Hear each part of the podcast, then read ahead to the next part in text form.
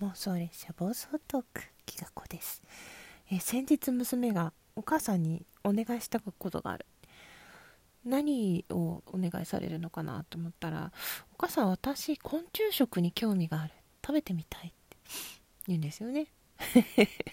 え？って思って、まあ、虫好きだしそんな恐怖感とかないのでああ、話題になってるしなと思って、まあ、私も無印でね、見たことがあるので、えちなみに、あの、形が見えるものと見えないものがあると思うんだけど、それは希望があるのって聞いたら、あの、形が残っていると、かわいそうだから嫌だと、こう人間の都合でね、こう、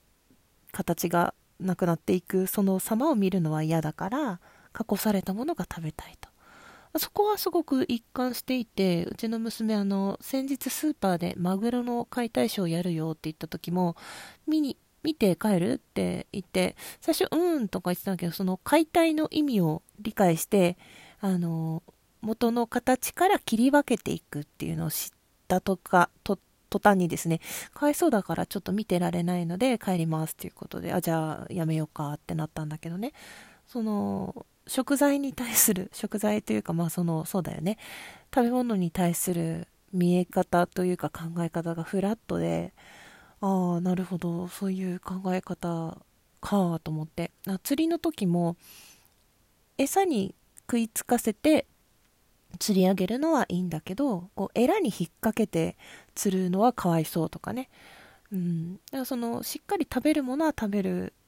し、あの虫も捕まえて逃がすのは逃がす。で割り切ってるんだけどこうちょっとその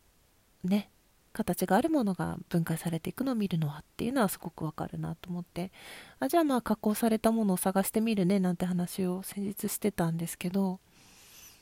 虫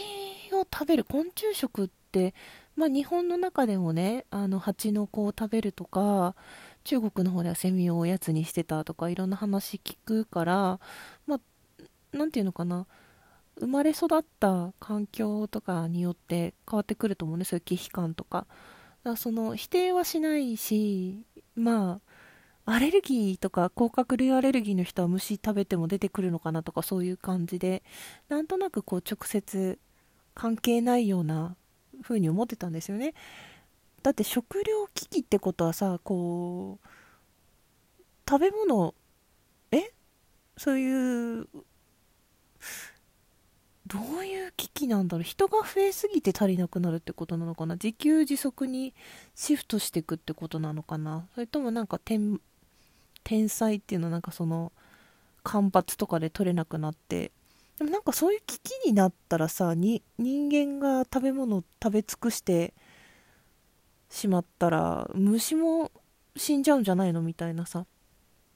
え虫だけ増やすのとかいろいろなんかちょっと私ちゃんと勉強してなくて SDGs の一環っていうのはなんか聞いたんだけどはてどういうことだろうと思ったんだけど、まあ、今回本人というか娘が興味を持ったので私もちょっとそれを調べたりいけそうだったらちょっと一緒に食べてみようかなと思います なんか子供がフラットなのにね、親がそうやって嫌だ嫌だっていうことで子供をなんか傷つけたくないというか、一緒に勉強していけたらなっていうのがあって、うん。私も形が残ってるのは無理。無理だけどね、まあその食べれるように開発されたものなんだったらどうなのかなっていうふうにちょっと興味が湧いてきたので、うん、形があるのはダメだなの。住所知ってる方何人かいると思うんですけど、あの、原型をとどめたものは送らないようにお願いいたしますなんて。今日はちょっとね、そんな話をして、なんか後々記録として 聞き返すかななんて思ったりして日記代わりにお話ししてみました。皆さん食べたことある方いらっしゃいますか、ね、もしいらっしゃいましたら情報をお知らせください。ではでは。